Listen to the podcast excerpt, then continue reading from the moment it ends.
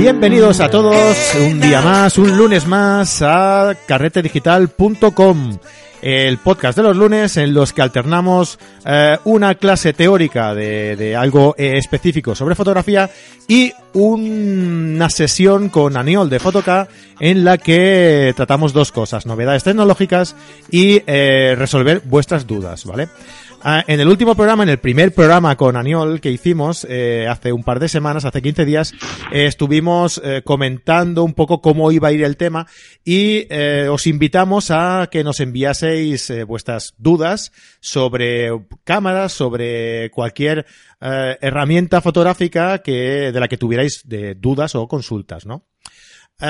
Pues la respuesta ha sido muy buena, nos han llegado un montón de preguntas eh, y hoy vamos a tratar de contestarlas, ¿vale? También, eh, también hicimos, eh, anunciamos un concurso de un arnés para dos cámaras. por cortesía de, de Fotoca y cuando acabe el programa pues diremos quién ha sido el ganador. Y como esto no lo hago yo solo, pues aquí al otro, al otro lado del hilo skyperiano tengo a, a Aniol de Fotoca. Hola Aniol, ¿qué tal estás? Hola Fran, buenos días, encantado de estar contigo otra, otra quincena más, con ganas de, de responder a las preguntas de, de nuestros oyentes, de tus oyentes, vamos, que, que son muy interesantes y reflejan mucho lo que lo- las novedades y, y las inquietudes que también tiene la gente que pasa muy- por la tienda. O sea que están Claro. muy bien las preguntas. O sea, mejor que tú no sabe nadie eh, cuáles son las inquietudes de, de hoy en día de, de- de la gente, ¿no? Y, y más o menos es lo que tú dices, se refleja un poco también en las preguntas que nos han ido enviando y, Sí. y en la gente de, de la calle, ¿no? Que pasa por vuestra tienda. Sí, sí. Mm. Y, y hay nivel, ¿eh? veo que hay nivel, que las preguntas algunas son lógicas, pero, pero veo que tienes oyentes muy, muy buenos y con equipos muy buenos también. Sí, claro. Sí, tenemos de todo, ¿no? Tenemos muy gente que empieza, gente más experta y, y bueno, y todos tienen sus dudas y aquí estamos nosotros para eh, solucionarlas, ¿no? Sí, Eh, normalmente hemos hablado que íbamos a hablar sobre una novedad tecnológica y eh, responder dudas. Ah, vamos a cambiar un pelín esto, por lo menos en estos primeros programas que hemos tenido una avalancha de, de dudas impresionante y vamos a intentar resolver pues mm, las máximas de dudas que, que podamos hoy y durante los próximos programas iremos combinando estos dos aspectos de los que dijimos que, que íbamos a hablar, ¿vale? Así que, sin más dilación, si quieres, eh, empezamos con, con las preguntas de los oyentes. vale, perfecto. Eh, empezamos con la, si te parece, con la primera pregunta de Tomás Luengo Mitchell, que nos preguntaba, nos te felicitaba y nos preguntaba y nos explicaba que se quiere comprar un 85 para retrato y eventos, que él hace cubrebodas, comuniones y lo que nosotros le llamamos cariñosamente BBCs, Sí. bodas, bautizos y comuniones. Está muy bien, la verdad. Y hay mm, fotógrafos maravillosos. Eh, y está dándole vueltas a un 85 para su Nikon D600 Ujú. que es un modelo ya full frame de, cámara y la verdad es que está muy bien. Nos pregunta si eh, cuál es la opción más económica a nivel de calidad-precios y que le dé garantías para trabajar. Él nos decía que ha visto el Sigma Art, realmente el Sigma Art es la opción más lógica o dentro de esta gama de calidad-precio. Es una óptica muy buena, funciona muy bien tanto con Canon como Nikon y ahora se ha anunciado también que van a empezar a salir con la bayoneta de Sony, ¿eh? Que también va a ser una pasada. Y es una opción muy buena. Tiene un Samyang 85 que es más barato, pero no tiene autofoco. Entonces, para si él hiciera paisaje, hiciera Exacto. una foto más reposada, eh, o foto de estudio, foto de bodegón, le diría que el Samyang también tiene una muy buena calidad eh, con relación al precio. Pero para lo que él hace necesita un autofoco rápido Sí. y que vaya bien y yo creo que la Sigma Art le iría muy bien. Me permito también sugerirle que hay una, una óptica muy chula que poca gente conoce, que es el 135 F2. En el caso de Nikon es una pasada de óptica porque podemos, tiene una, un anillo, aparte del anillo del diafragma, la lente tiene un anillo donde podemos controlar eh, el tipo de buque que queremos en la óptica. Ah. Eh, entonces, esta anilla tiene la apertura de la, del diafragma, varias aperturas, creo que va de 2 hasta F5.6, si no me equivoco. Y ajustando esta anilla podemos cambiar la nitidez del desenfoque del buque. La verdad es que es una óptica fija que está maravillosamente. Y al ser un poco más larga que el 85, le puede ir muy bien para este tipo de trabajos, ¿no? Porque a veces mm. queremos hacer las fotos sin que nos vean para conseguir posados naturales y sobre todo ser muy intrusivo, ¿no? Si estamos en una boda, el fotógrafo intenta pasar lo máximo inadvertido posible Correcto. y una focal más larga también le puede ir muy bien.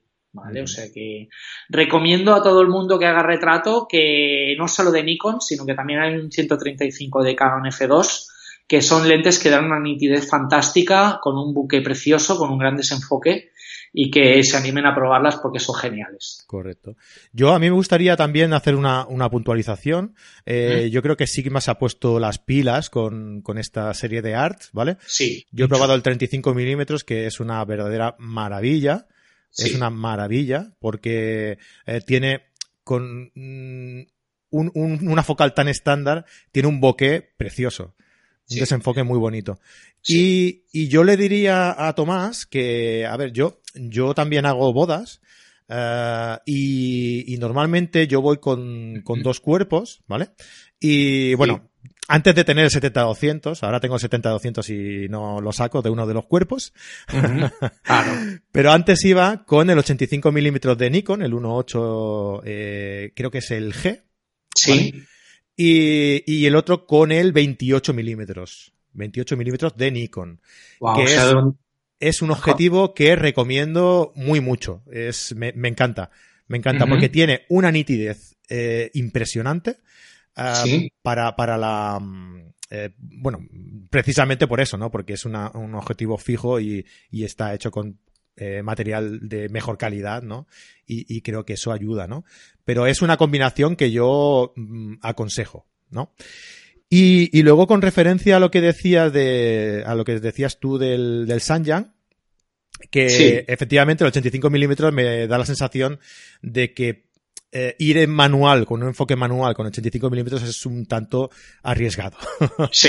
Yo recomiendo el Sanjang, creo que es el 14 milímetros, si no me equivoco, sobre todo para fotografía de paisaje, fotografía nocturna, porque claro, eh, con, con, esos angulares y normalmente buscando, eh, bueno, buscando eso, ¿no? Un, un, amplio, eh, una, una amplia ángulo de visión para este tipo de fotografía, eh, como el, eh, la profundidad de campo siempre es bastante grande a estas, a estas, focales, pues no importa tanto que sea, que sea manual, eh, de, de foco manual o no. Exacto, además casi siempre ponemos el foco a infinito porque estamos retratando el cielo. Y, y, la opción del 14 sería la opción para cámaras full frame, por ejemplo. Exacto. Y si no, para cámaras de APS-C, para Fuji o para Sony de APS-C, tendríamos el 12F2, que también es una óptica que está muy bien, muy rápida y que también se utiliza para, para tema nocturno y que va muy bien. Genial. Pues venga, pasamos al siguiente. Te la pregunto yo si te parece, ¿vale? Perfecto. Venga, pues es eh, Xavier Yauger. Eh, queridos amigos, desde hace unos años he adquirido dos cámaras Nikon, la D7100 y la D7200. Y con las dos he tenido siempre el mismo problema. Al cabo de dos meses de su adquisición me empezaron a salir manchas en el sensor y sin ni siquiera hacer cambios de óptica, Ah, bueno, y sin ni siquiera hacer cambios de óptica, claro. Mm, se refiere a que no le entraban las, las motas. Sí, sí, que no le abría y no cambiaba lentes. Exacto. Ya que solo dispongo de una. He conocido mucha gente con estos modelos de cámaras y todos tienen el mismo problema. Una de ellas eh, la llevé al servicio técnico para reparar y fue peor el remedio que la enfermedad. Vaya, hombre. Vaya. Me gustaría saber si las cámaras Sony de la serie A tienen también este problema, ya que estaría dispuesto a hacer el cambio eh, ya que estoy muy cansado eh, de ir quitando manchas eh, en el procesado, hombre, pues no es, no es cuestión, no, la verdad es que no. ¿Sabes si es un problema muy común este de, de, las manchas en el sensor, en estos modelos? Mm, ha pasado en algunos modelos, por ejemplo, en el modelo de primero que hubo, que del primer oyente que nos ha preguntado, lo de 600, sí que hubo un problema de que hubo un tema de que se manchaban la, el sensor con el sistema de limpieza Que fue cuando sacaron luego, después la nueva versión, que fue la 610, ¿verdad? Exacto. Y todas las cámaras que estaban afectadas se, se hicieron una, una mm, revisión y un cambio a fondo y se cambió todo el sistema de limpieza, o sea que es una cosa que, que Nikon solucionó. No es una cosa que sea normal, que sea habitual. La verdad es que si le ha pasado con una 7100 y una 7200, eh, es una cosa que es de mala suerte. Lo que sí que nos tenemos que pensar que, es más o menos habitual y que debe entrar en nuestra rutina si trabajamos con cámaras de ópticas intercambiables, aunque no las saquemos nunca, eh, es que la del sensor se ensucia. Eh, sobre todo si no nos vamos a las gamas más altas, que son las que están mejor termoselladas, o lo que le llaman el weather sealing, ¿no? el aislamiento meteorológico, pues siempre, quieras que no, va entrando polvo. Eh, por ejemplo, aquí en Barcelona eh, hay mucha humedad siempre, cualquier mota que haya se queda muy pegada, cuesta mucho de limpiar. Entonces sí que tendríamos que asumir como una rutina habitual a el ser muy cuidadosos cuando cambiamos ópticas y el tema de hacer la limpieza. Eh, también se puede automatizar mucho el tema de eliminar las, estas manchas y puede ser también que no sea una mancha en el sensor, puede ser que sea que esté que haya entrado algo dentro de la lente, incluso que sean las manchas muchas veces nos vienen clientes para limpiar el sensor y lo miramos y el sensor está limpio. Lo que pasa es que entran motas de polvo en el pentaprisma o en el visor electrónico y a veces es esto lo que hay que limpiar o lo que hay que cuidar. Pero si entra en el pentaprisma, tú lo ves a la hora de hacer la foto, pero en el resultado, en, la fotografía, en el archivo. Lo ves, al, al encuadrar y al disparar, pero exacto, en la foto final no aparece. Por sí, yo te lo digo porque tengo tres o cuatro cada vez que miro por el visor. Están ahí, son amigas mías ya, y, pero luego no afectan a la fotografía. No, entonces el, el weather sealing de la Sony es parecido. Entonces si él se quiere cambiar, no sé si a mí me parece un motivo como para cambiarse de Nikon a Sony teniendo en cuenta que ya tiene una cámara de gama alta como la 7100 y la 7200 que es gama media alta, están mm. muy bien estas cámaras. Eh, bueno, a mí no me parece motivo como para hacer el cambio. Eh, bueno, si se quiere pasar al sensor completo y las ventajas que le da Sony con el tema del mirrorless, es un poco lo que hablamos la semana pasada. el cuerpo sí que va a reducir peso, pero en nivel de ópticas lo va a incrementar porque va a pasar a un sensor más grande. Y bueno, es un tema un poco personal. Si nos quiere especificar más o nos quiere hacer alguna otra consulta, estaremos encantados. Pero es una cosa que nos tenemos que ir acostumbrando los que somos usuarios de cámaras de, óptica intercambiable a ser muy cuidadosos y a tener un buen mantenimiento de la, de la cámara y del sensor. Perfecto, pues ya sabes, eh, Xavi, muchas gracias. ¿eh? Venga, vamos a la siguiente. Francisco Javier Guerra. Eh, hola Fran, quería realizar una consulta sobre eh, disparadores remotos con intervalómetro. Uy. Sí. ¿Realmente merece la pena ir a un producto más caro? ¿Me aportaría más fiabilidad? Llevo ya comprados dos económicos, entre comillas, lo pone, pero no me están resultando demasiado fiables, ya que me fallan muchas veces y tengo la duda de comprar un producto más caro y que el resultado sea el mismo. Ah, yo sobre esto, si me dejas hacer una... yo he yo he pasado por varios, ¿vale? Eh, porque, bueno, para fotografía nocturna es como indispensable, ¿no? Claro. Y entonces, eh, sinceramente, eh, el más fácil, si lo único que vas a hacer es la fotografía, o sea, si vas a hacer un timelapse o algo así, ya necesitas intervalómetro o incluso intervalómetro puedes utilizar, dependiendo del, modelo de cámara que tengas, puedes utilizar el de la, el de la misma cámara. Y cualquier intervalómetro que vaya a través del cable y tenga el botón. Ese normalmente no falla nunca. Ya va genial. Exacto. Entonces, a, lo mejor no sé si es que el económico era muy económico, demasiado económico, pero vamos, que aquí en la tienda tenemos modelos por 20, 30 euros que a mí me parecen económicos y que es lo que dices tú, van con un cable y no suelen fallar. Yo tengo uno y hace dos o tres años que lo tengo y lo uso siempre sin ningún problema. Y disparadores remotos, yo he probado tanto con cable que el mismo intervalómetro lo podemos utilizar como disparador remoto o hay algunos inalámbricos que lo que da más problemas normalmente es que nos quedamos sin pilas en el emisor, en el transmisor, cuando no es una cosa es la otra, pero vamos que también suelen funcionar muy bien.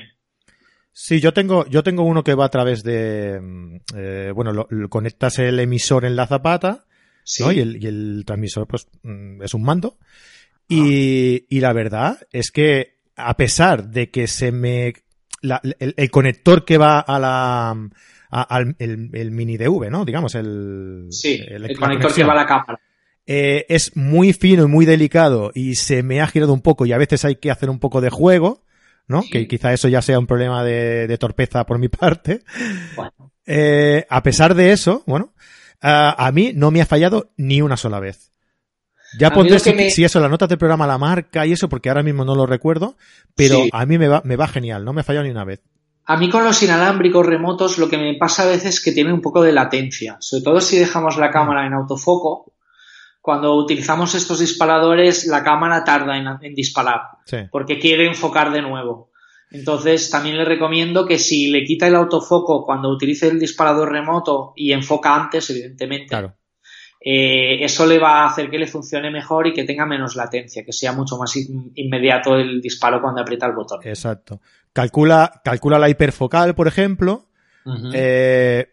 Enfoca a esa distancia, que ya sabes tú que a partir de X metros eh, tienes todo enfocado, pone el foco en manual y a partir de ahí pues vas moviéndote jugando con las distancias de la hiperfocal y no tienes que, no, no, no sufrirás el problema que comenta Aniol de que cada vez que, que le des al, al, disparador te busque foco. Entonces directamente será un disparo mucho más rápido. Sí. Perfecto, pues venga, vamos con la siguiente. David Florenza. Eh, David Florenza eh, nos comenta que era el feliz propietario de una Nikon D90. Ostras, es un modelo mítico, ¿eh? Sí, son históricas. La verdad es que salió muy buena en esta cámara, salió muy buena. Uh, bueno, no sé. bueno, yo no tengo, yo no tengo esa sensación, pero también es verdad que yo tenía una D90 cuando habían eh, cámaras mmm, tecnológicamente más avanzadas y la comparación no es justa, ¿no? Tampoco. Y entonces sí que es verdad que en eso, bueno, pero sí, sí, era, era una buena máquina. Sí, es un modelo que se vendió mucho y mm. yo por lo que veo también en la tienda hay mucha gente que la ha tenido, que se ha iniciado con esta cámara y a partir de ahí se ha pasado a modelos más mm, de gama más alta. Exacto. Bien, pues David nos comenta que eh, se rompió la placa. Eh, la compró en el año 2009 eh, y no le había dado ningún problema hasta que se le rompió la placa, hasta que le dio el problema, ¿no? Sí. Dice que el problema lo tengo ahora para buscarle una alternativa. Para mí es de gran importancia poder conservar los objetivos, es decir, que su principal eh, opción sería una reflex pues de una gama similar, ¿no? Me imagino, por lo que me comenta aquí. Sí y, y, para poder también aprovechar los objetivos que tiene, que ya utilizaba con la D90. O sea, me imagino que una reflex que fuera APS-C también, ¿no? Me imagino. Claro. Yo, si se lo puede permitir, le recomendaría que se vaya a la serie 7000. El modelo último es la 7500. Eh, si quiere ahorrarse a lo mejor algo de dinero, ahora hay muchas promociones con la 7100 y con la 7200. Nosotros, por ejemplo, en la tienda eh, te cuelo ahí la oferta de, de la semana. La cuña del día. La, el, la Opta 7100 con el 18105 VR estabilizado eh, por 899. Cuando la cámara, este pack se vendía a 1199 cuando salió. Ah, muy bien. O sea que se ahorra 300 euros y de la 7100 a la 7500 hay algunos cambios pero vamos, que sigue siendo una cámara muy vigente y que a nivel sobre todo notará en la rapidez de enfoque con las mismas ópticas que tenía con la de 90 y sobre todo la ISO, lo que podrá subir a nivel de ISO y trabajar eh, va a ser una, una pasada, va a ser como pasarse de un de un coche de los 90 pues a un coche de hoy. Claro. Eh, va a notar mucha diferencia. Vale, y... También es más fácil de agarrar, es un poquito más grande. Más ergonómica, ¿no? Eh, bueno, yo se lo recomiendo mucho. Son camas que, están funcionando muy bien. Vale, y, después de la cuña del día va la pillada del día. sí. ¿Vosotros tenéis también material de, segunda mano? porque Sí. quizás a lo mejor dice, oye, pues yo estaba contento con mi D90 y Claro. la tengo por la mano y me gustaría, eh, pues, mirarme una D90, ¿no? Sí, sí, pues es posible que tenga, ahora me pilla fuera de juego, Eh, pero pillo, bien, bien. es una cámara que hemos tenido de, de segunda mano y es posible que tenga alguna. Eh, todo lo que tenemos de segunda mano está revisado y viene con un año de garantía. Digo para que la gente, a veces hay gente reticente, eh, que se pasen y tenemos una vitrina dedicada a material de segunda mano y hay cositas a veces que, que mira, eh, vengo, por ejemplo, el 135 que comentábamos antes, para Canon tenemos un par que están a un precio muy, muy bueno. Vale. Ujú. O sea Mira, pues que- yo no lo recordaba, Niol, pero el 85 milímetros que tengo yo, os lo compré a vosotros ahí de segunda mano. Ah, mira qué bien. Sí, Y funciona me bien, acabo de ¿no? acordar ahora, ¿eh? Y con el 1.8 que comentabas antes. sí, sí, sí, sí, sí. Y me ha salido genial, ¿eh? Fantástico. Estoy contentísimo. Es eh, el 85 y el 28 lo mejor que, que he probado. Eh, y el 70-200, evidentemente. Es, es que es, es mi niña de, las de, de mis Yo ojos. confieso que el 28 no lo he probado mucho, lo he tocado y lo he disparado aquí en la tienda, pero no me lo he llevado ningún día. Pero vamos, que tiene una pintaza y el que yo sí que he Sí. utilizado y había cubierto algún evento era el 3514, Sí, que también me parece maravilloso. Sí, es una sí. óptica, una nitidez y un... Es una imagen muy bonita lo, lo que nos producen estas focales así angulares. Eh, para hacer eventos, la verdad es que podemos sacar fotos muy chulas. Además son, son focales eh, que para sobre todo em, fotógrafos sociales, ¿no? A esto me refiero, pues fotógrafos de boda, mm, todo este tipo Sí. de, de eventos o incluso fotógrafos de eh, callejeros, ¿no? De, Sí, que les gusta practicar photography. Pues eh, para todo este tipo de fotógrafos es una focal indispensable. Sí. Indispensable. Genial, pues, oye, pues yo creo que ya hemos hecho cuatro o cinco preguntitas. ¿Qué te parece si lo dejamos aquí? Para que, para no saturar mucho a la gente también. Ah, y ya la semana sí. que viene seguimos, seguimos comentando las demás que nos han ido enviando, porque la verdad es que es una locura. Nos han enviado un montón de, un montón de cuestiones. Un montón. Bueno, estoy, genial, estoy muy es contento, bueno. estoy muy contento.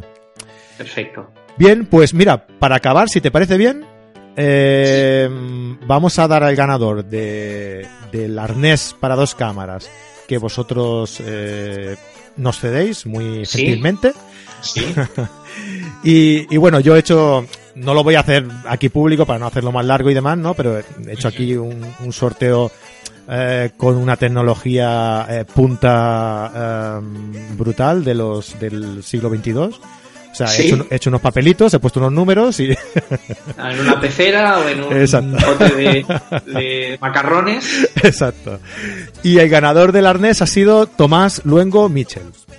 Ah, perfecto. Así que nos pondremos en contacto contigo y, y bueno, y te decimos cómo, eh, cómo podemos, eh, bueno, cómo te hacemos enviar el, premio, ¿vale? De alguna manera se lo haremos llegar o que lo venga a buscar si es de Barcelona y si no, se lo enviaremos. Muy bien, pues enhorabuena, Tomás. Felicidades. Y nada, pues eh, hasta aquí el programa de hoy. Muchísimas gracias, Aniol, por, por estar ahí. Me, oye, me ha encantado, ¿eh? Comentar este tipo de temas así. Ha sido un placer para mí también conjunta. y me lo paso muy bien. Genial. Pues nada, nos vemos en, en 15 días. Perfecto. Un saludo a todos y a ti, Frank. Gracias. Venga, un abrazo. Y abrazo. nada, a todos los oyentes, como siempre, recordaros que nos vemos la semana que viene aquí en un nuevo podcast de los lunes en el que hablaremos de alguna técnica fotográfica y que si sois tan amables podéis dejarnos una reseña eh, o un comentario en iTunes o un me gusta o un comentario en iBox porque los leemos todos, los contestamos todos y os estamos muy agradecidos por vuestras valoraciones. Nos vemos eh, la semana que viene. Un abrazo y buenas fotos. Adeu, adeu. Adiós, adeu.